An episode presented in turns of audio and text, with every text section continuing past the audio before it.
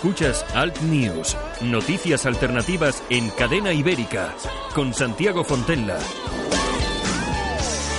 Buenos días, bienvenidos. Aquí estamos un día más. Esto es Alt News, noticias e información alternativas en cadena ibérica. Transmitimos desde los estudios de Cadena Ibérica en Bilbao. Está en la técnica, como cada día, Javier Muñoz y este que te habla, Santiago Fontenla. Comenzamos estos 60 minutos de radio. que como cada día, tratamos, intentamos traerte información alternativa y cuestiones que no se tratan, por lo menos de forma amplia, en otros medios de comunicación. El tiempo pues va a estar movidito, posibilidad de chubascos y tormentas localmente fuertes en el sur de Aragón y Cataluña, Castilla-La Mancha y área de Levante y persistentes en Valencia.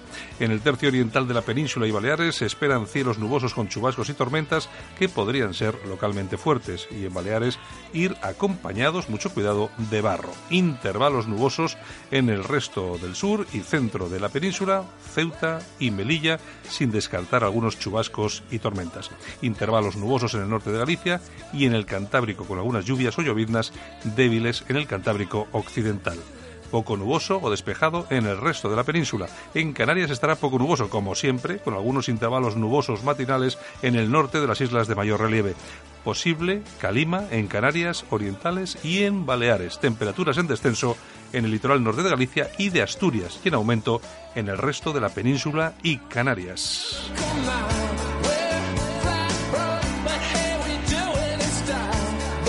Ni más ni menos. Bueno, pues eh, hoy todos tranquilos, en La Coruña vamos a llegar a los 23 grados.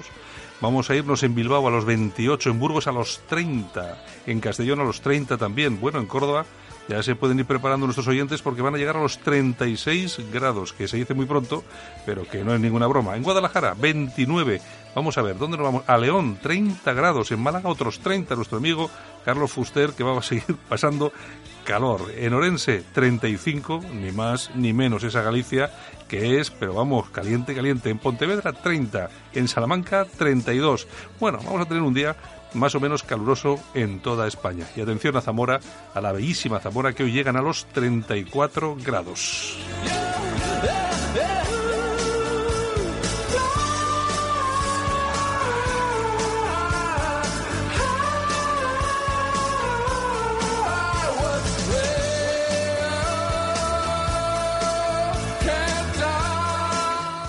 Y los periódicos de tirada nacional, pues bueno, sus portadas todas destacan absolutamente lo mismo. ABC, Sánchez vuelve a rectificar y deja caer a montón. En el mundo, el gobierno hace aguas. Por un lado, en otra columna, Borrell se suma a la diada y critica al juez de Arena por la prisión de los líderes de 1 de octubre y el separatismo llena las calles contra el rey y los jueces. Por su parte, la razón, Montón dimite por Sánchez y destaca, por supuesto, fotos de la diada separatista. Y por último, en el país, el independentismo recurre a la diada para ocultar su división. Por supuesto, también está la ministra de Sanidad que dimite por las irregularidades en su máster. Bienvenidos, nosotros comenzamos. Esto es Alt News. Alt News, información y opinión diferentes. Analizamos la actualidad desde otro punto de vista. Escúchanos en Cadena Ibérica. Y hoy nos vamos hasta Sevilla porque traemos hasta nuestros micrófonos a nuestro amigo y colaborador Rubén Pulido, que es analista político. Rubén, buenos días. Vamos a ver, porque tenemos algún problema. Rubén. Sí. Ahora, ahora, ahora, Rubén, te, habíamos perdido. Buenos días. Buenos días. Bueno, Rubén, eh, me imagino que las vacaciones ya se han ido acabando, ¿no? Porque habéis, habéis hay algunos que habéis tenido un poco más vidilla que otros. Sí, ya se vuelve a la normalidad y se vuelve un poco al día de todo, aunque no se termina nunca de desconectar. ¿eh? Eh, hay que ir siguiendo la actualidad para no perderse. Sí, sobre todo en los tiempos que corren, porque fíjate cómo están las cosas. ¿eh? Hay que andarse con mucho cuidado, porque uno se, se despista un día y se le pasan cuatro noticias interesantes y, sobre, y sobre todo algunos aprovechan el, el, tiempo estival para, para intentar colárnoslas por, por algún lado. Bueno, aprovechan el despiste un poco. Ya te, ya te digo, tú fíjate, ayer, ayer dimitió la, la ministra Montón y, ya, y, ya, verás tú cómo va a ser titular durante un par de días, pero luego se van a olvidar, no le van a dar la misma leña que le han dado a, Casado de, de ninguna forma, ¿eh? No, obviamente los que los que ordenan ahora son los que están en, acomodados de, de, ocupas en el gobierno y, mm. y, es lo que toca, ¿no? Hay que soportar un poco sus vaivenes. Efectivamente. Bueno, yo quería comentar contigo, si te parece bien, eh, un par de cosillas que has estado tratando también en tus cuentas de Twitter que me han parecido muy importantes, sobre todo una que hace referencia a que Salvamento Marítimo se ha dedicado a recoger eh, inmigrantes en las costas de Marruecos, ¿no es así? Sí, en la, vamos, en lo que es la, zona SAR de, Marruecos, son aguas territoriales marroquíes. Exacto. Y, obviamente, eh, en teoría, ¿no? ¿no? No debe de por qué operar en esa zona. Su misión se centra en aguas territoriales españoles, a no, a no ser que haya acuerdos bilaterales que no existen. y, sí, desde agosto se vienen detectando que, que algunos barcos de, de salvamento marítimo pues se adentran en, en aguas territoriales marroquíes y operan eh, en aguas territoriales marroquíes. a ver, eso, aparte de, de la ilegalidad manifiesta, pues, a ver, también conlleva un gasto, ¿no? Obviamente no están operando eh, donde tienen competencia. Es decir, que estamos viendo una cosa muy parecida a lo que ocurre en las costas de Libia, que entran, entran los barcos a aguas territoriales eh, libias, recogen a los refugiés y en vez de devolverlos a, a la costa libia o a la costa marroquí, en este caso estaríamos hablando de eso, se los traen para acá. Así es, es un símil, es, es, totalmente igual, eh, con la salvedad de que, de que las autoridades marroquíes no en ningún momento se están manifestando en, contra de esas recogidas, porque ya no hablamos de rescate, ya podemos hablar de recogidas, porque es que algunas, algunos de, de estas, de estos operativos llegan a estar a, escasas millas náuticas de las costas marroquíes. Lo lógico sería, eh, según su ética y su moral, de, de llevarlas a puertos cercanos, ¿no? Que esos inmigrantes fueran puestos a disposición de las autoridades marroquíes. Eh, además, son puertos seguros. Eh, a ver, el puerto de Tánger no es un puerto en el que haya conflictos eh, de, ningún tipo para que pueda hacerse cargo de, esos, de esos inmigrantes. El, el, ocupa de, de Moncloa, el Z Pedro, eh, lo, que, lo que no ha hecho ha sido ir a visitar al rey de Marruecos, eh, en primer lugar, como es algo tradicional que se ha hecho siempre. A mí me parece muy bien que no haya ido, eh, porque no hay por qué ir a rendir pleitesía a nadie, sobre todo al enemigo del sur. Pero lo que sí, me parece, lo que sí me parece es que precisamente ese feo, entre comillas, el rey de Marruecos se lo ha tomado muy mal y nos está complicando las cosas con esto de, del tráfico de personas. A ver, eh, a ver, nos está complicando la, la, cosa. Eh, sí, nos está perjudicando, ¿no? Porque eh, no está poniendo impedimento alguno. ni control ninguno para que esas mafias sigan operando como siguen operando, porque sí que es verdad que hace unos años eh, ellos trataban de poner alguna algún tipo de medidas, como por ejemplo ha llegado a poner incluso el gobierno de Nigeria para que eh, esos inmigrantes, esos traficantes ¿no? Eh, nigerianos no faciliten la vía para que eh, los, los, inmigrantes salgan desde Libia, ¿no? Pues esa función, pues sí que es verdad que no la viene haciendo y, y le da igual. no le da igual que, que se siga alentando ese mensaje para que vengan a Europa y la verdad que sí, que ha dejado de poner unos medios que antes, por ejemplo, sí que ponía para que esa invasión, ¿no? porque es una invasión, eh, se frenase de alguna forma. Porque aquí, aquí la cuestión es que hemos hablado durante muchas semanas del Aquarius, pero, pero ahí en, en, la costa abajo, eh, en, en, lo que es eh, solamente Ceuta, Melilla, más luego las costas de españolas de, que dan, que dan al, al estrecho, etcétera, etcétera, etcétera, ahí se reciben unos cuantos Aquarius todos los días. Sí, estamos viendo, además, eh, es más, a través de la, del Twitter oficial de Salvamento Marítimo, eh, ellos ponen al día sobre, sobre cuántos inmigrantes se recogen cada día. Y estamos hablando, según las últimas cifras, eh, eh, según las últimas cifras que se han podido ver, estamos hablando de una media de 250 inmigrantes diariamente. ¿vale? de seguir esa tónica, se podría, vamos a superar, yo creo que vamos a superar a fin de año el volumen que, ha entrado en Italia y Grecia juntas, ¿vale? Pues estamos hablando de, de, superar el mismo flujo de dos países. Claro, estamos, estamos, hablando, estamos hablando de aproximadamente entre 1.500 y 2.000 a la semana. Claro, ahora mismo llevamos un total de más de 30.000.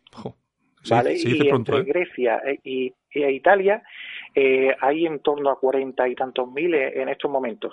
De seguir así, a fin de año vamos a superar a, los dos países y es una auténtica locura. Claro, es pero es una locura que luego eh, también eh, tiene repercusión y muy importante en lo que es la sociedad civil, las personas, los pueblos, las ciudades, que es por ejemplo lo que está eh, pasando en Sevilla, que también tú conoces el tema, que se quiere abrir una, no sé, un centro de refugiados en, en Sevilla, por el que van a pasar o quieren que pasen hasta 90 inmigrantes cada 72 horas. Y yo creo que ahí estáis, ahí, estáis algunos eh, protestando y diciendo que os parece una barbaridad, ¿no?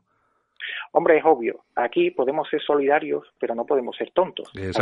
Y cuando la inmigración es un poco controlada, pues se puede mostrar un poco de solidaridad. Lo que no puede ser es lo que, a lo que estamos asistiendo. Y estamos hablando de que eh, se ha abierto un centro, que se quiere abrir un centro por parte de la Junta de Andalucía con cierta clandestinidad. Eh, hablo de clandestinidad porque los propios vecinos ayer, en una antes de ayer, que en una reunión que hubo, eh, hablaron que incluso todas las obras que se están haciendo eh, en este centro, que, se va a dedicar a, a acoger inmigrantes, se han hecho a puerta cerrada, eh, incluso sin levantar apenas polvo, decían algunos vecinos.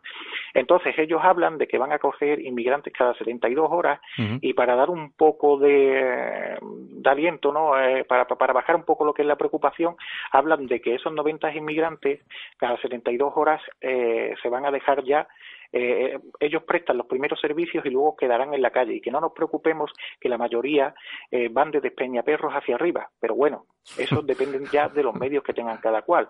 Por lo pronto se van a poner 90 inmigrantes cada 72 horas en la calle en el vecindario, eh, eh, en lo que es la ciudad. Eh, estamos hablando de una zona cercana al centro y, nadie sabe con qué intenciones vienen, nadie sabe quiénes son, qué enfermedades pueden traer.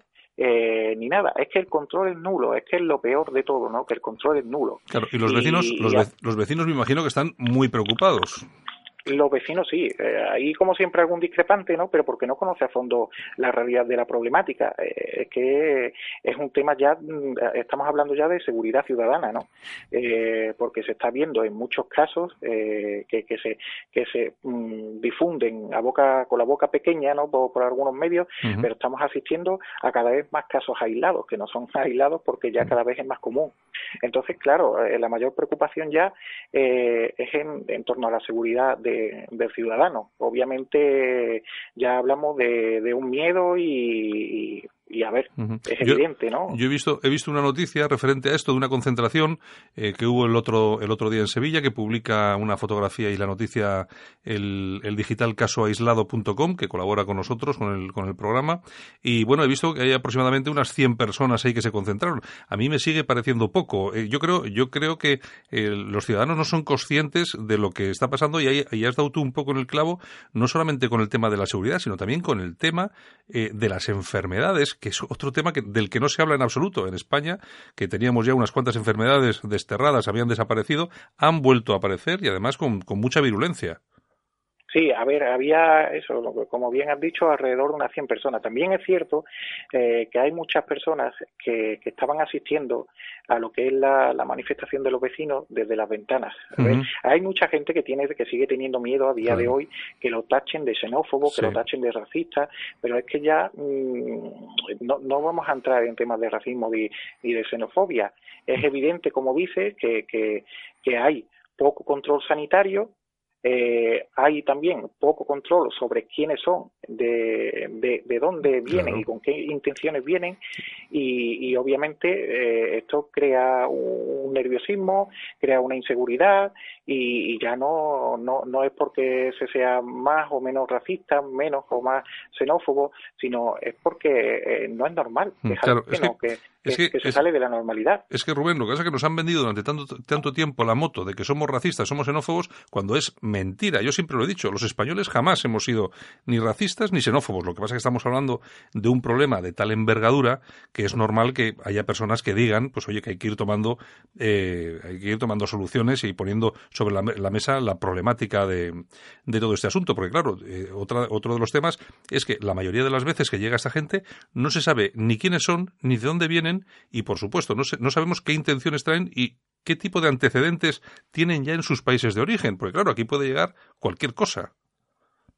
Sí, claro, es que pueden, a ver, es que un, hubo un, caso, ¿no? Al que no se le dio mucho bombo, pero uno de los de cuando se desembarcó en el acuario se habló de que uno de los inmigrantes incluso podría pertenecer a, algún grupo terrorista nigeriano. Claro. A ver, no hay nada confirmado, pero tampoco me extrañaría que fuese una realidad, mm. porque no se no se aplica ningún control. Se habla siempre se habla sobre las nacionalidades pero nunca se examina eh, qué, ha hecho, porque, a ver, cuando vemos fotografías, cuando vemos vídeos de, de, los que vienen aquí, son personas que tienen una, una forma física, tienen un estado físico y tienen un aspecto eh, que, a ver, eh, personas que están en la calle no no los veo la verdad personas que, que, sí, que, no, llegan no llegan eh, no llegan eh, mujeres niños ancianos personas eh, desnutridas débiles. es como he dicho siempre los necesitados se quedan allí porque no tienen medios para venir aquí. Exacto los, que vienen eso tiene eso tiene un coste y, mm. conlleva un coste conlleva unos medios que la persona que lo está pasando realmente allí en origen esa persona se queda allí en origen porque no tiene los medios suficientes como para venir. Aquí los que vienen son personas que tienen eh, una capacidad de ahorro eh, para poder eh, pagar esos, estos viajes. Claro, a las mafias, claro que sí. De todas formas, de Rubén, hay también un caso, nosotros ya hemos hablado de él aquí, pero hay un caso sangrante, creo que es en Jerez, a unas personas que heredaron, creo que era un hotel, y lógicamente el impuesto de sucesiones no pudieron hacer frente a ello. El Estado se quedó, o la Junta de Andalucía, no sé exactamente, se quedó con ese hotel y resulta que ahora lo van a utilizar para meter también inmigrantes, ¿no? Sí, ya, ya conocemos el salvaje impuesto de, de sucesiones que hay en Andalucía. Eh, es un impuesto brutal y, y un, eh, a ver, a ver eh, el caso choca bastante porque fueron lo heredaron unas personas que han hecho su vida en ese hotel. Es unas personas que han dedicado su vida a ese hotel y como dicen los herederos, eh, mi padre ya ha pagado con creces eh, lo que cuesta el hotel en impuestos, eh, eh en, en, todos los aspectos que en los que se pueda satisfacer lo que es la, deuda del hotel ya están plenamente cubiertas. Entonces este hotel, por, por no poder hacer frente al impuesto de sucesiones, le fue arrebatado por la Junta de Andalucía y ahora lo están acondicionando también como un centro similar al de Sevilla para acoger durante 72 horas a una cifra en torno al centenar de, de inmigrantes. Estamos hablando de una ciudad de Jerez con más de un 40% de paro y no sé, a ver, mm. Mm, no, no encaja, el, asunto no encaja en una ciudad donde hay más de un centenar de personas durmiendo en la calle, que este hotel se habilite para dar acogidas a personas que vienen aquí eh, sin saber con qué intenciones y mm. que vienen de una forma ilegal. Eh, sobre todo es eso. Eh, muchas veces cuando los discrepantes tratan de enfrentarse a los que lanzamos este mensaje, dicen que, que, los españoles también hemos emigrado, pero los españoles no hemos, no hemos emigrado ni mucho menos en las mismas condiciones. Para nada. Para nada, para, nada. para nada. Hombre, nosotros, los, eh, los, los españoles que, que, iban a Alemania, a Suiza, iban con su contrato de trabajo, su, su certificado de penales, con su, con su maletita de madera, o sea, y cuando acababa todo aquello, se volvían a casa, no se quedaban ahí a vivir de nada porque no había ni ayudas sociales ni había nada, lógicamente. No, incluso, incluso certificados médicos en muchos casos. Mi padre, mi, padre, sin ir más lejos, emigró a Holanda y, le exigieron un reconocimiento médico exhaustivo antes de, de, pasar. Eh, a formar parte de, del gobierno holandés.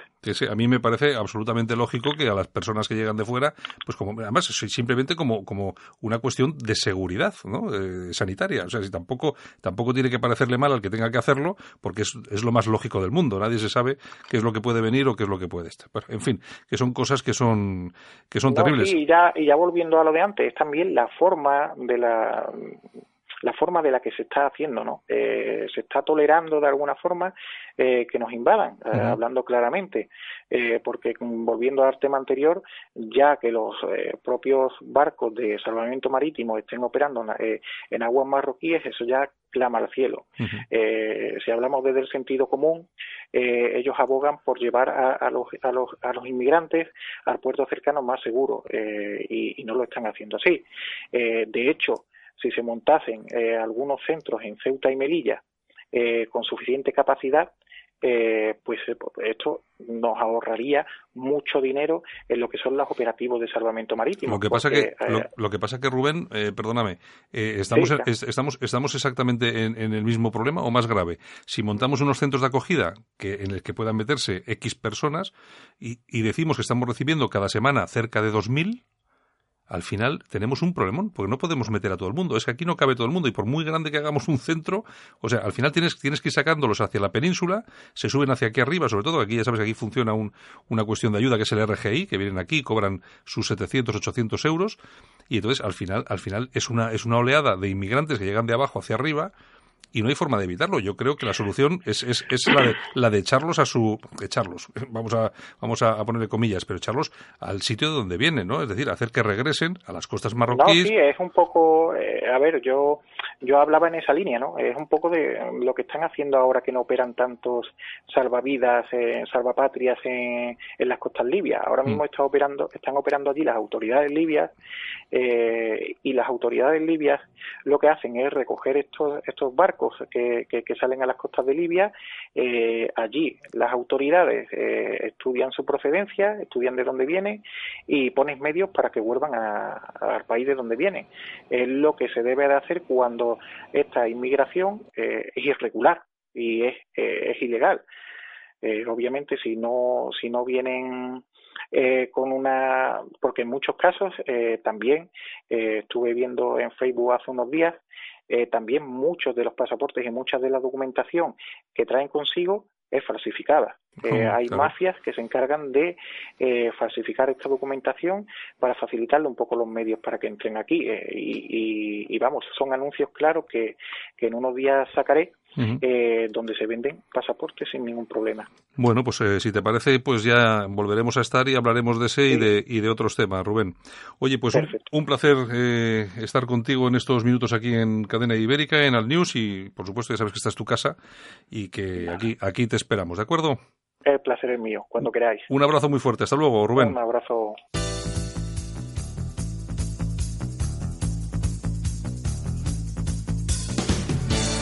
Ahora en Alt News, revista de prensa. Los titulares de los medios alternativos en Internet con Yolanda Couceiro Morín.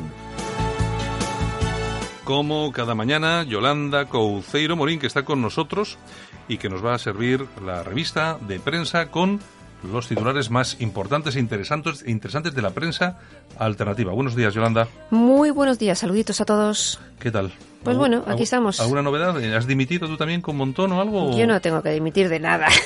Oye, pues si te pillamos el título de periodismo ese que tienes ahí falsificado, eh, estás, eh, tienes que dimitir de... Nada, ¿de dónde voy a dimitir De locutora. De locutora.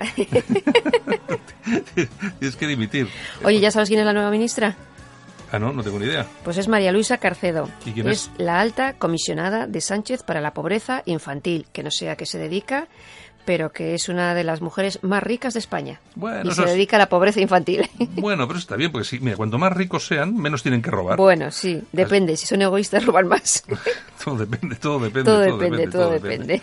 Bueno, pues nada, tenemos la, la, dimisión ayer de la, de la ministra, que la han pillado con el carrito de los helados con el máster, que yo al final creo que, como apuntabas tú además, que yo creo que al final todo esto va a ser una encerrona contra Casado. ¿eh? Yo creo que se han cepillado. Por aquí, estos políticos piensan de forma muy rara todo. O sea, nadie es normal. entonces ellos igual están pensando, hacemos dimitir a esta por lo del máster y así nos cepillamos a Casado. Porque claro, luego Casado. Bueno, oye, también podemos pedir la tesis doctoral de Pedro mm. Sánchez. Sí, hombre, lo que pasa es que lo de Casado no tiene nada que ver con lo de la tía esta. Nada, nada, no, te preocupes que seguirán dando la lata ah, con Casado. La murga la, van, la murga la van a dar igual. Bueno, Ay, señor. ¿qué tenemos por ahí, Yolanda? Bueno, pues nos vamos a la tribuna de España.com. Localizado el independentista que agredió a David eh, Burgueño el, domingo en la manifestación de Barcelona. Este chaval había ido desde la Seu de Urgel, que es donde vive, a, Barcelona para la manifestación que organizaba Opazo y unos antifas pues le, le atizaron. Lo han localizado, él está en la cárcel, en la cárcel, en el hospital. Ah, ya y estos libres. Encima, que te pega. No, no, no, los agresores están en la calle y el pobre hombre está en el hospital. Eh, pues Pero bueno, no sé de qué sirve localizarlo, pero total, da lo mismo. No, lo que pasa, ya te digo, es que yo creo que la cosa en Cataluña está tomando tintes mm, realmente preocupantes, sobre todo de violencia en la calle Cale borroca. sí, porque la cosa tiende hacia eso y mm, no sé, yo creo, esperemos que no haya ningún disgusto. Pero ahora, el enfrentamiento, vamos a ver, el, enfrentamiento civil al final se va a producir. Y además, además, yo te voy a decir una cosa, a mí me parece muy bien que se produzca. Porque cuando ya te inflan las narices y tensan la cuerda. Claro, siempre ceden los mismos. Y como no, y como no hay quien te defienda, pues al final tienes que defenderte tú. Pues y al final, que hay enfrentamiento civil, que hay, que hay, no sé qué, bueno, pues tendrá que haberlo, porque lo que no va a ser es que siempre te estén pisando, te pongan, como decía aquel del gran hermano, ¿no? ¿Quién me pone la bota en el cuello? No sé qué. Pues que al final te vas a se van a cansar. Y, va a haber lío, estoy convencido. Siempre cobran los mismos, siempre atizan a los mismos. Siempre atizan a los mismos. Hasta que uno se cansa. Bueno, nos vamos a ramblalibre.com. ¿Qué tenemos? Y bueno, eh, apaga la sexta. es una campaña que inician nuestro amigo Enrique de Diego en, Rambla Libre y dice que hay que apagar la sexta, que no hay que ver la sexta a raíz de del tema de Franco y el ataúd y todas estas cosas. Y bueno, y en el, en el digital de, de, Diego, pues encontraréis también el listado de empresas que patrocinan la sexta. Yo, de todas formas, el, yo mira que soy casi siempre de acuerdo con Enrique de Diego, pero a mí, a mí me parece que lo que dice viene a destiempo. Esto, eso se tenía que haber producido hace mucho tiempo. Es que, que como pasa el lado de la memoria histórica, es que muchas veces perdemos la, el tema. O sea, todas las burradas que han hecho en la sexta, todo lo que han dicho de, de, la gente normal que iba a las manifestaciones, de tal. Pues hace mucho tiempo, yo hace mucho tiempo que he apagado la sexta. Pues sí. Claro, yo no tengo que apagarla ahora, porque lo he apagado hace muchísimo tiempo y es lo que, lo que me gustaría, es que la gente hiciese eh, eso. Pero también es verdad que la sexta se nutre en su audiencia de gente de izquierdas, porque hay que ser consciente de una cosa hay millones de personas en este país que les va el rollito del Z Pedro, del Coletas, de Izquierda Unida, del Partido Comunista, de los Antifas y de toda la calaña y basura esta que eh, eh, comulgan perfectamente con todo lo que se dice y lo que se hace en la sexta. Dios los cría y ellos se juntan. Claro, tienes ahí al presentador de la sexta, al Iñaki López Este. Bilbaíno. Que es de aquí de Bilbao, que lo conocemos perfectamente. Es un tío que está ahí todo el día hablando de tal, hablando de cual, y cuando viene aquí no hace más que gastarse el dineral en restaurantes. Por ejemplo. Por ejemplo. Bueno, no vamos a decir más porque... Hasta aquí puedo leer. Porque al final... Yo tampoco quiero que cuenten muchas cosas mías. bueno, que cuenten, que, cuenten. Aquí, nos conocemos. Yo siempre lo he dicho, mira, eh, toda la gente que sale de aquí hacia, hacia los madriles, la conocemos muy bien. Mira, conocemos muy bien a, a, este, al este Jesús López del de la Sexta. Conocemos muy bien a Santiago Bascal. Conocemos muy bien a todos, a, todo, a todos los diputados estos vascos que vayan, Leopoldo Barrera. Es que Bilbao es muy pequeñito y nos conocemos todos. Bilbao, y el País Vasco general es muy pequeño y nos conocemos todos. Lo mismo que me conocen a mí o te conocen a ti, nosotros también nos conocemos. Exacto, exacto. Bueno, ¿qué más tenemos? Bueno, nos vamos al diestro.es. Otegi, el invitado estrella hoy, eh, ayer en la, en la diada. Perdóname, por cierto, tenemos que traer a la persona que, al director del diestro. Sí, a Luis. Y entrevistarle un día aquí, y así que nos cuente qué es el diestro.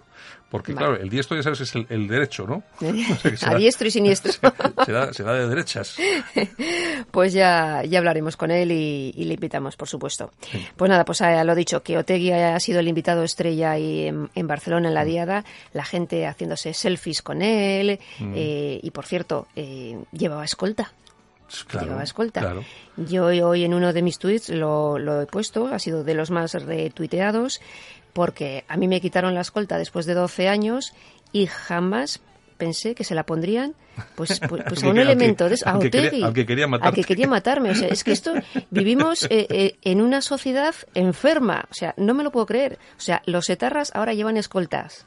Increíble. Hombre, yo de todas formas, tú fíjate cómo son las cosas. Yo me imagino a Otegi por las calles de Barcelona y sin escolta y sin nada. Y entonces me lo imagino, pues toda la gente sacando selfies y tal y cual. Pero es que me imagino también el momento en el que se cruza con uno de esos españoles. Y le parten la cara. Que se, que se acuerda perfectamente de quién es este tipo. Hipercor. Y, que dice, claro, Hipercor, los muertos, eh, los niños muertos asesinados y tal. Y entonces le coge y le hace eh, pues eso, lo que tenga que hacerle y la que se pueda montar. Pues imagínate. Es decir, yo creo que lo bueno de que tenga que tenga escolta Otegui no es para defenderle a él, es para que ningún español de bien cometa un delito, cometa un delito y se arruine la vida por un mierda como y un hijo de la gran puta como Otegui. Así que yo creo que está bien la cosa. En fin, el mundo al revés, a lo dicho. Nos vamos a la tribuna del paisvasco.com. Vamos allá. Michael Jalvin. El marxismo cultural ha convertido a Suecia en un laboratorio de experimentación social. ¿Quién es Jalvin? Pues es un famoso periodista, historiador danés que le entrevistan en la Tribuna del País Vasco. Y si quieres, he sacado un par de perlas de la entrevista que os la recomiendo, por supuesto, como siempre, en la Tribuna del País Vasco. Mm. Eh, y dice cosas como: Suecia es un gran zoo humano multicultural. o sea que imagínate cómo por dónde va. Me, encanta. Y el cristianismo pierde protagonismo, el Islam ha llegado con sus mezquitas, sus, clones, sus clanes y sus organizaciones musulmanas. Claro, tú claro, es que fíjate lo que te está diciendo ahí. Efectivamente. Eh, está diciéndote que, claro, lo que hemos hablado. Ayer, fíjate, ayer precisamente hablaba con, con Pedro Ángel López, que hace lo de españoles por la historia, y decía que los culpables de que las iglesias estén vacías no es de nadie más que de la propia iglesia. Claro. Y es lo que dice este hombre. Es que el, el, problema, la dejación de la iglesia, sobre todo con este papa, eh, es lo que, lo que está facilitando es que hay un tráfico de personas, de creyentes hacia el tema del Islam. Pues a mí, a mí yo al principio me asombraba. Yo decía, vamos a ver, ¿cómo una tía occidental que ha comido lo que ha querido, que ha vestido como esto, que, se, ha ido a la playa, se ha mm. puesto en pelotas a tomar el sol, ha tenido novios, eh, si hoy le apetecía hacer no sé qué, lo hacía así, y de repente se convierte al Islam, se pone un velo. o sea, ¿qué es lo que está pasando? Y al final, yo creo que hay dos razones muy importantes. Una, la, la falta de valores que se, está, se está perdiendo. Exactamente. Y que luego ese, ese ancla que existía, no solamente, porque la Iglesia no solamente representa religión, sino eh, muchas más cosas, ¿no? es la forma de vida que tenemos, nuestra idiosincrasia, mm. etcétera, etcétera, etcétera, ¿no? Y al perder ese, ese, ese ancla, pues la gente va a, otro. pues a la deriva. Entonces, y, hay mucha gente que acaba en el Islam porque le pone cachondo el tema del Islam. Pues fíjate, vamos aquí a la mezquita, tengo amigos, pues esa gente se relaciona muy bien, es, como una secta gigante. Exactamente. Entonces, bueno, pues, oye, estas chavalitas que se iban a Siria. Exacto. La islamización de Occidente es, que no acabo de no acabo de comprender. Lo están consiguiendo, lo van a conseguir. No lo veremos. Bueno. O sí. ¿Qué más? No, no creo, pero bueno. Bueno, nos vamos a casoaislado.com. Vámonos. Un marroquí y un argelino agreden a, un señor en Murcia. El señor en cuestión estaba jugando en un salón de estos de juegos, gana mil euros. Estos alipendis que están al pille pues le han dado una paliza impresionante y le han quitado la pasta. Evidentemente los han detenido, pero vamos, como los otros, eh, libres. Sí, no, sí da igual. Además, como diría Nino Bravo, libre. Claro, y además tú fíjate que lo de los mil euros ya no es un hurto, ¿no? sino es un robo. Y ellos lo saben, saben lo que es hurto, lo que es robo, lo que pueden, lo que no pueden, en fin. Es lo que hay. Un desastre. ¿Qué más? Bueno, pues nos vamos a aplausos y toñejas, si ah, te pues, parece. Pues me parece estupendo que podemos ir a la sección, así le damos un poco de leña a alguien. Aquí le vamos a dar unas toñejas. Pues a Miguel Butz. Y, perdona, ¿quién es este? ¿No sabes quién es? El consejero de Interior del Gobierno de Cataluña. Ah, vale, vale, vale. Entonces, si te parece, vamos a dar el doble. Eso. y si quieres el triple, porque encima es feo. Bueno, eso sabrás tú más que yo, yo ahí no entiendo mucho. Bueno, pues eso. Llega a ser chica, pero claro, yo no puedo decir nada de si la chica es guapa o fea, porque me pueden acusar de machismo y, y, la de, ser, y de ser eh, fomentador de heteropatriarcado, deja, deja, hetero, yo qué sé. Puede ser gravísimo. pues nada, al consejero de Interior catalán, porque ha dicho que no es lo mismo poner lazos amarillos que quitarlos. A este paso vamos a tener que llamar a Epi y Blas para que nos expliquen la diferencia entre poner y quitar. No, pues creo que no es lo mismo, lo mismo porque el que los pone ensucia y el que los quita limpia. Efectivamente. ¿eh? y el ministro no lo sabe, el consejero no lo sabe. Sí, el consejero lo sabe bien, lo que pasa es que es otro de estos que está metido ahí, que son una cuadrilla. Claro, es de los que los ponen. Efectivamente. En fin. con los aplausos, a los aplausos ¿A, la Policía Nacional. Bueno. ¿Qué han hecho esta vez? Pues que ayer en la diada han tenido que aguantar carros y carretas con todo con toda esa maraña de escoria que se les ha acercado, les han tirado pintura, les han cantado la típica canción de que te vayas, te vayas, te mm, vayas y les han hecho de todo. Yo he visto unas imágenes que en las que se veía como habría cientos de personas delante de una de las comisarías y tal y cual. Y todo con lógicamente todo con banderas comunistas con la olla y el martillo. no, había, no había ninguna de Greenpeace, no, no, de esas no había y bueno, tiraban botes de pintura, huevos y, tal. Ahí han estado... ¿Y la culpa? No, mm. han estado no, es que tienen que aguantar. Porque claro, encima, pues si eso se, te digo. Encima si se mueven, encima Les los... meten la eh, bronca. Exacto. Así que todo mi apoyo para la Policía Nacional y Fuerzas y Cuerpos de Seguridad del mm, Estado. Y que les paguen lo que tienen que pagarles. Bueno, ese es otro cantar. Equiparación. Pues que además se lo merecen. Si, es que... A ver si llamamos un día a alguno de estos de Jusapol y hablamos con ellos. Pues sí, yo creo, que, mm. yo creo que tuvimos aquí hace ya unos meses al, presidente Jusapol o al de Jusapol Euskadi, pero bueno, se le puede volver a llamar porque ahí andan peleando todavía, porque eh, también Zoido eh, nos, nos vendió la moto de que ya se había llegado a la equiparación total y parece que no. Va a ser, que va a ser, que, la cosa no es tal como la pintaban. En fin, pues bueno, lo he dicho. Pues nada más. ¿Qué más? ¿Alguna cosita más? Ah, pues nada más. ¿Eso es todo? eso es todo, amigos. Pues mañana nos volvemos a ver con más noticias de los diarios mm, alternativos. Pues eso, casoaislado.com, el diestro.es, la tribuna del País Vasco.com, la tribuna de España.com y mi Twitter, eh, arroba Yolanda Cemorín. Pues bueno, quien quiera seguir a Yolanda, ahí lo tiene. El que no quiera seguirla... Que no me siga. Que no le siga. en libertad absoluta para todo. oye, yo, oye, estoy sorprendidísimo, estoy sorprendido. Yo, eh, lo que pasa es que, claro, yo como estoy a mis cosas, pero hay veces que me meto en tu Twitter y veo y veo que, por ejemplo, pones algo y entonces hay comentarios, ¿no? Y hay mm. comentarios buenos, medianos, pero los malos todos son de, de cuentas de Twitter que les, das, les pegas y tienen dos seguidores, siete. o sea, de, esos deben ser los famosos robots estos que hacen, ¿no? Se montan en su Twitter para insultarme. Sí, pero bueno, a ti me imagino que a, a, cualquiera que esto. Exactamente. Pero digo yo, pero esta gente no tiene otra cosa en que pasar el tiempo. Pues no. No, no, no, se tienen que meter con alguien. Mm, hombre, las redes sociales son muy, muy importantes y son muy buenas, pero desde luego eh, hay una cantidad de trolls y de mermados mentales que la cosa... Mermados hay muchos. Bueno, Yolanda. En fin, pues nada, a lo dicho, saluditos a todos nuestros oyentes de Cadena Ibérica desde Bilbao. Hasta mañana. Venga, hasta luego, Yoli.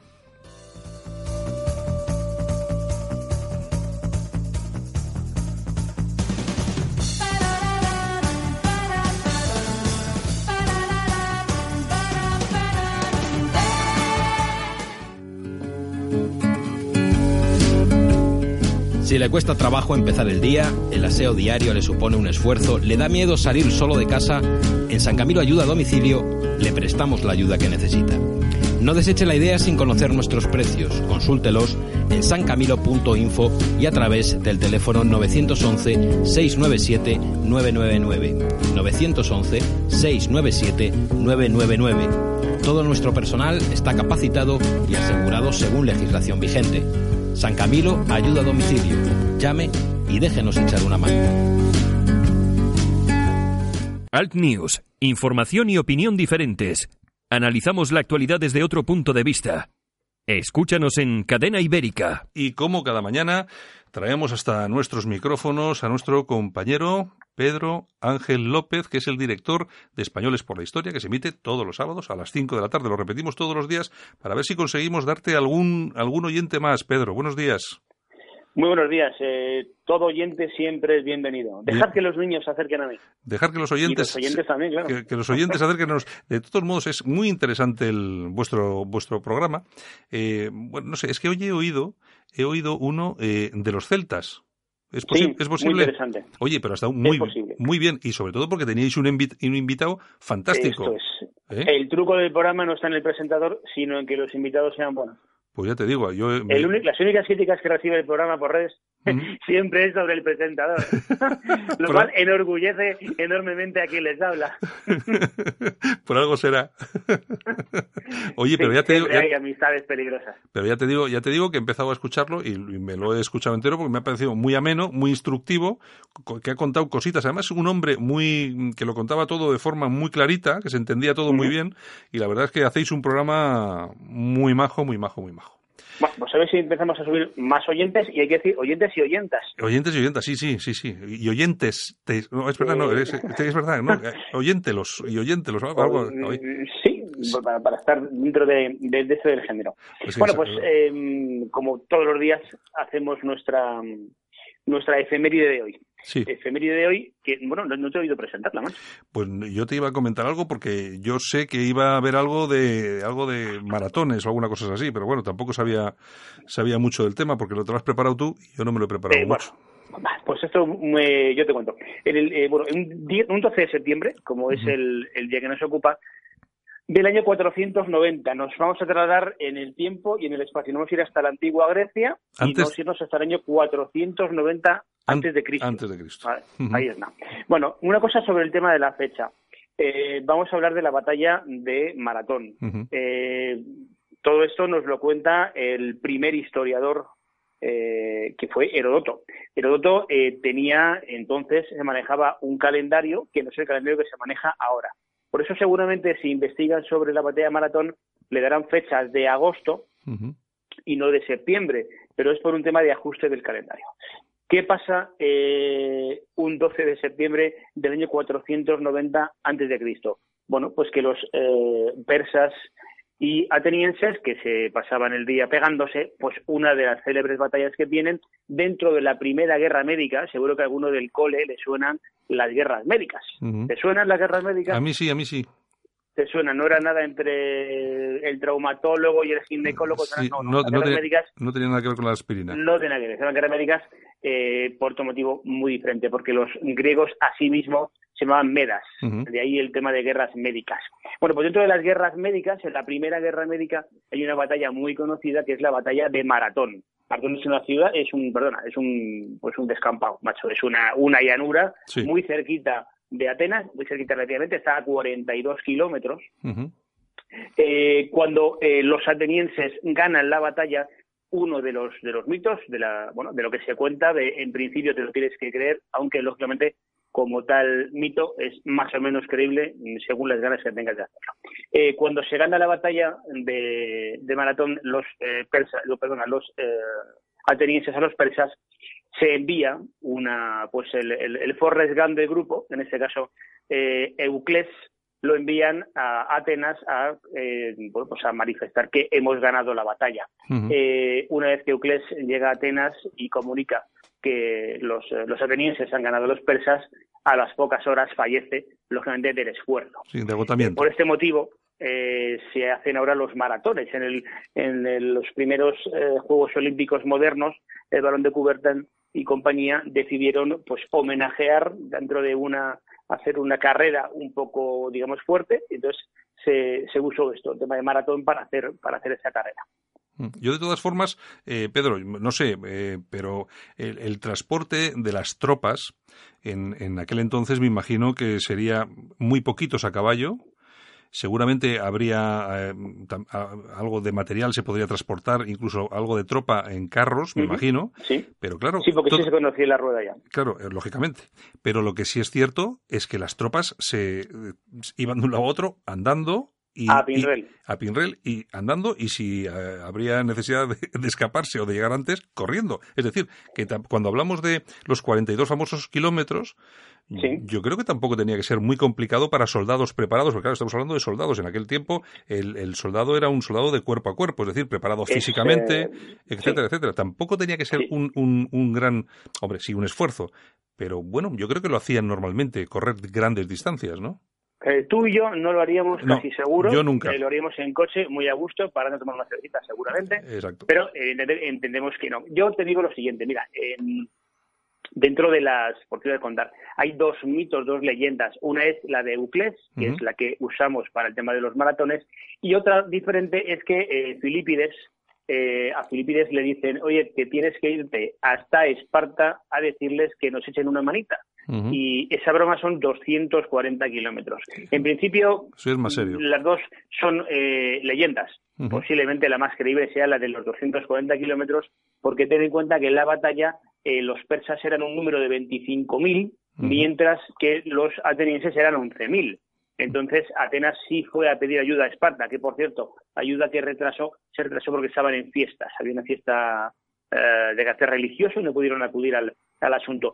Cierto es que en estos datos que nos da Herodoto, Herodoto, eh, cualquier historiador te va a decir que era un poquito exagerado los números, Mm. pero sí es cierto que Herodoto no nos habla de los esclavos. Los esclavos entonces eh, también participaban dentro de, la- de las batallas. Sí. Eh, por ejemplo, los atenienses, eh, ellos eran, digamos, la infantería pesada y los esclavos eran infantería ligera. No sabemos ninguna cifra, ni de cuántos eran, cuántos murieron, cuántos no, porque como entonces era costumbre, los esclavos no tenían derecho, no se merecían que se escribiese sobre ellos. Ya. Bueno. Si te sirve de referencia, yo eh, te puedo decir que eh, la, la opción de los 240 kilómetros que Filipides se recorre para avisar de la llegada de los, eh, de los persas es porque los persas vienen en barco. Ten en cuenta que esta batalla eh, las batallas entre las guerras entre eh, persas y atenienses y griegos en general, mm. en las ciudades-estado, las que se desarrollaron en las islas, que son muchas, hubo victorias persas. Esta batalla no se desarrolla en islas, sino que se desarrolla en lo que es la Grecia continental. los, los, persas sí vienen en barco, los otros están, vienen a patita. Pero sí es cierto que, hombre, 42 kilómetros yo no lo veo exagerado para un tío. Habría que ver si los 42 kilómetros se los hizo el pollo eh, en un día o se los hizo en cuatro horas. Yo ya te digo, a mí, vamos a ver, eh, lógicamente eh, es muy posible que la realidad de todo esto pues eh, sea un poco limitada porque me imagino que tampoco habrá una documentación muy serena de todo esto. Pero bueno, toda la documentación que hay sobre esto es de Herodoto y mm. te tienes que fiar de lo que te diga él. Claro, lo que pasa es que yo, yo lo que valoro aquí es que el, el, tipo de soldado de aquella época tenía que ser un soldado muy fuerte y muy preparado porque la, la batalla, la lucha era cuerpo a cuerpo permanentemente. Un soldado en aquella época incluso llegaba uno y llegaba a tener ocho combates cuerpo a cuerpo dentro de lo que era la batalla. claro, tienes que estar muy preparado porque si no al octavo te van a cortar el cuello. Entonces, al final, al final dices, oye, 42 kilómetros, pues sí, pues es complicadete, sí, es complicadete, pero tampoco es imposible. Tampoco Yo te digo, mira, eh, si no recuerdo mal, me parece que fue en el 82, poco me equivoco, eh, hubo unos ingleses que eran militares que hicieron una comprobación haciendo eh, lo mismo que hizo Filipides, que eran 240 mm. kilómetros. Filipides tardó un día y esos hicieron la, hicieron la prueba, dos militares. Eh, no recuerdo mismo eh, cuánto tardaron estos respecto de aquello. pero, chico, mm, hicieron la prueba en y, no, no les pasó nada. Quiero decir que, como tú dices, coño, no es algo exagerado. Habría que ver el ritmo de trabajo, lógicamente. Pero lo importante es que el oyente sepa, por cuando habla de maratón, del maratón de Nueva York, del maratón en los Juegos Olímpicos, de las zonas maratonianas, esto está basado en esta, en esta leyenda. En esta batalla que se produce tal día como hoy, 12 de septiembre del año 490 antes de Cristo. No es nada. ¿eh? Casi nada, ¿eh? Casi nada. ¿eh? Antes, ha llovido, ¿eh? Antes de, antes de ayer, antes de ayer. Oye, es verdad que eh, escuchando el programa, yo creo que todavía no había ni celtas, ¿no? Eh, no, no, no, habían llegado los celtas a la península ibérica. No habían llegado. Pues muy bien, Pedro, pues muchas gracias por estar con nosotros, por ilustrarnos un poquito más, como haces cada día, se te agradece enormemente, y estas cosas son interesantes para, para nuestros oyentes y también para nosotros, por supuesto. Así que mañana te esperamos de nuevo, a ver qué nos traes. Muy bien, pues mañana hablamos adelante. Pues venga, un abrazo muy fuerte y venga, gracias. Venga, adiós, hasta mañana. Si le cuesta trabajo empezar el día, el aseo diario le supone un esfuerzo, le da miedo salir solo de casa, en San Camilo Ayuda a Domicilio le prestamos la ayuda que necesita. No deseche la idea sin conocer nuestros precios. Consúltelos en sancamilo.info y a través del teléfono 911-697-999. 911-697-999. Todo nuestro personal está capacitado y asegurado según legislación vigente. San Camilo ayuda a domicilio.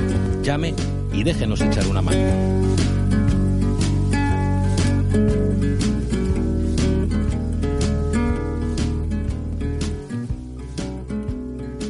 Bueno, pues hemos tenido nuestro rato de, historia, esa efemérides, con Pedro Ángel López, que es el director de Españoles por la Historia, y bueno, hemos hablado durante unos minutos sobre maratón. Eh, quizá hubiese alguno de nuestros oyentes que no lo tenía muy claro, yo creo que a partir de ahora, a partir de ahora sí, porque yo creo que son datos de historia muy súper interesantes.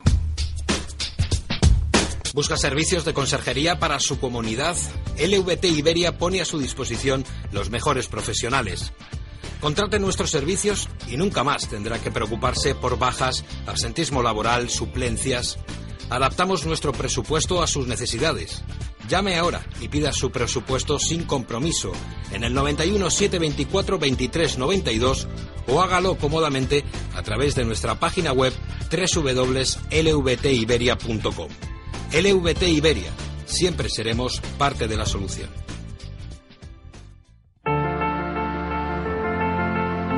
¿Sabes lo que es 1785? El proyecto es una iniciativa privada, independiente y libre de connotaciones ideológicas que nace con el objetivo de mejorar la percepción que tenemos de nosotros mismos, de nuestro país, de nuestro estilo de vida, resaltando lo que nos une, nos identifica y nos hace únicos, y ayudando a superar las barreras que nos impiden exteriorizar nuestra propia identidad. 1785 es un proyecto participativo, con valores, que quiere transmitir una imagen fresca y renovada de España.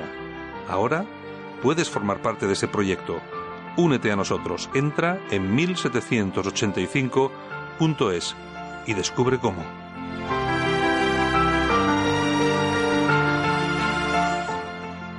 Escuchas Alt News, noticias alternativas en cadena ibérica, con Santiago Fontenla. La música en sus protagonistas los genios que se esconden tras los éxitos musicales de los 80 y 90. Donna Summer nació en Boston, Massachusetts, el 31 de diciembre de 1948 y falleció en Florida el 17 de mayo de 2012. Fue una cantante mundialmente famosa por sus géneros de disco y pop durante los años 70 y comienzos de los 80. Ganó en cinco ocasiones los premios Grammy. Fue la primera artista en tener tres álbumes consecutivos en alcanzar el número uno en los Estados Unidos en el Billboard. A lo largo de su carrera vendió más de 150 millones de copias en todo el mundo, lo que la convierte en una de las músicos con mayores ventas de todos los tiempos. Sus canciones más conocidas a lo largo de su carrera son Las Dance, Hot Stuff, On the Radio, y muchas más. Summer se involucró en el mundo de la música a través de los grupos del coro de su iglesia antes de unirse a una serie de bandas influenciadas por la Motown Sound. Influida por la contracultura de la década de los 60, se convirtió en la cantante al frente de la banda de rock psicodélico Crow y se trasladó a la ciudad de Nueva York. Se casó con Helmut Sommer, de cuyo apellido derivó el nombre artístico Donna Summer. Le fue diagnosticado un cáncer de pulmón por el que falleció el 17 de mayo de 2012 en su casa de Florida. Tal día como hoy, 12 de septiembre de 1978, Donna Summer logra colocar como número uno del Billboard americano su tema MacArthur Park.